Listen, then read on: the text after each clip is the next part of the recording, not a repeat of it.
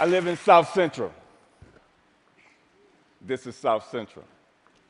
Liquor stores, fast food, vacant lots. So the city planners, they get together and they figure they're to change the name South Central to make it represent something else. So they change it to South Los Angeles. Like this is to fix what's really going wrong in the city. This is South Los Angeles. Liquor stores, fast food, vacant lots. Just like 26.5 million other Americans, I live in a food desert. South Central Los Angeles, home of the drive through and the drive by. Funny thing is, the drive throughs are killing more people than the drive by. People are dying from curable diseases in South Central Los Angeles. For instance, the obesity rate in my neighborhood is like five times higher than, say, Beverly Hills, which is like probably eight, ten miles away. I got, I got tired of, of, of seeing this happening. And I, I wonder, how would you feel if you had no access to healthy food? If every time you walk out your door, you see the ill effects that the present food system have on your neighborhood? I see, I see wheelchairs bought and sold like used cars. I see dialysis centers popping up like Starbucks. And I figured this has to stop. so so I, I, I figured that the, the problem is the solution. Food is the problem, and food is the solution. Plus, I got tired of driving 45 minutes round trip to get an apple that wasn't impregnated with pesticides. So, what I did, I planted a food forest in front of my house. It's on a strip of land that we call a parkway. It's like 150 feet by like 10 feet. The thing is, it's owned by the city, but you have to maintain it. So I'm like, cool. I do whatever the hell I want since, since it's my responsibility and I got to maintain it, and this is how I decided to maintain it. So me and my group, LA Green Grounds, we got together and we started planting my food forest, fruit trees, you know, the whole nine, for vegetables. What we do, we're, we're pay it forward kind of group, where it's composed of like gardeners from all walks of life from all over the city, and it's completely volunteer, and everything we do is free. And in the garden, it was beautiful and then somebody complained. The city came down on me. and they and basically gave me a citation saying that I had to remove my garden, which this citation would turn into a warrant. And I'm like, come on, really? A warrant for planting food on a, on a piece of land that you could care less about? and I was like, cool, bring it. Because this time it wasn't coming out. So LA Times got, got hold of it. Steve Lopez did a story on it and, and um, talked to the councilman. And one of the Green Grounds members, they put up a, a petition on change.org. And with 900 signatures, we were a success. We had a victory on our hands. My councilman even called and, uh, and said how they endorse and love what we're doing. I mean, come on, why wouldn't they? LA leads the United States in vacant lots that the city actually owns. They own 26 square miles of vacant lots. That's 20 Central Parks. That's enough space to plant 700 million, 725 million tomato plants. Why in the hell would they not okay this? Growing one plant will give you a thousand, ten thousand seeds. Okay. When $1 dollar's worth of, of green beans will give you like $75 worth of produce. It's like my, it's my gospel. I'm telling people, grow your own food. Growing your own food is like printing your own money. I thank you. See, I have a legacy in South Central. I, I, I grew up there. I raised my sons there.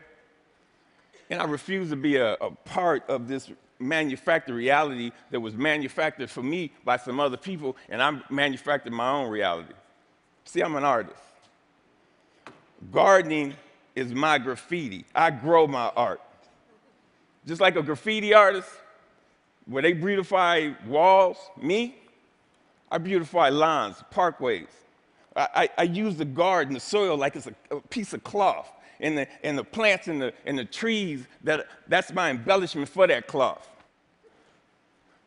You'd be surprised what, what, what, what uh, the soil could do if you let it be your canvas.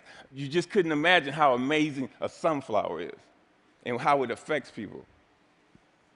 So, what, what, what happened? I, I have witnessed my garden become a tool for the education, a tool for the transformation of my neighborhood. To change the community, you have to change the composition of the soil. We are the soil. You'd be surprised how kids are affected by this. Gardening is the most therapeutic and defiant act you can do, especially in the inner city. Plus, you get strawberries.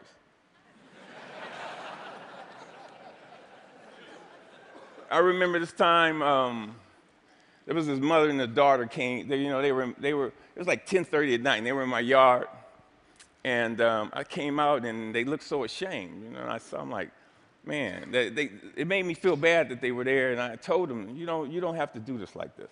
This is on the street for a reason. Um, it, it made me feel ashamed to see people that was this close to me that was hungry. And this, this, only, this only reinforced why I do this. And people ask me, Finn, aren't you free, fr- afraid people are going to steal your food? And I'm like, hell no, I ain't afraid they're going to steal it. That's why it's on the street. That's the whole idea. I want them to take it, but in the same time, I want them to take back their health. There's, there's another time when, when I, put a, I, put this, uh, I put a garden in this homeless shelter in downtown Los Angeles. The guys, they helped me unload the truck. It was cool. They, and, and, they just shared the stories about how th- this affected them and how they used to plant with their mother and their grandmother. And it was just, it was just cool to see how this, how this changed them if it was only for that, for that one moment. So Green Grounds has gone on to plant maybe like 20 gardens. We've had like people, like 50 people come to our dig-ins and participate in this, all volunteers. If kids grow kale, kids eat kale. if they grow tomatoes, they eat tomatoes. But when, but when none of this is, is, is presented to them, if they're not shown how food affects the mind and the body, they blindly eat whatever the hell you put in front of them. I, I, I see young people and um, they want to work, but they're in this thing where they're caught up. I see kids of color and, and they just on this track that's designed for them um, that leads them to nowhere. So with, with gardening, I see an opportunity where we can train these kids to, to, to take over their communities, to, to have a sustainable life. And, and, and when we do this, who knows? We might, have, we might produce the next George, George Washington Carver. But if we don't change the composition of the soil, we will never do this. Now, this is, this is one of my plans. This is what I want to do.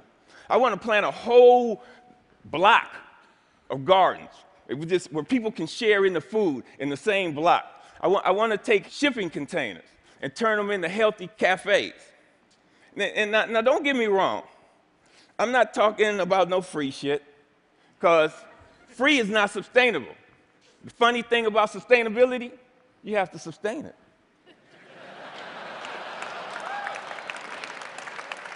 What I'm talking about is putting people to work and getting, and, and getting kids off the street and letting them know the joy, the pride, and the honor in growing your own food. Opening farmers markets. So, so what I want to do here, I, we got to make this sexy. So I want us all to become ecolutionary, renegades, gangsters, gangster gardeners. We got to change the, we got to flip the script on what a gangster is. If you ain't a gardener, you ain't gangster. Get gangster with, get gangster with your shovel, okay? And let that be your weapon of choice. So, so.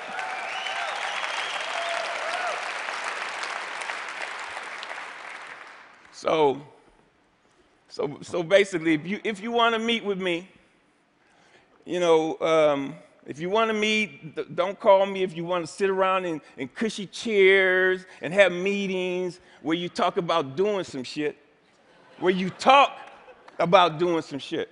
If you want to meet with me, come to the garden with your shovel so we can plant some shit. Peace. Thank you. Thank you. Thank you. Thank you.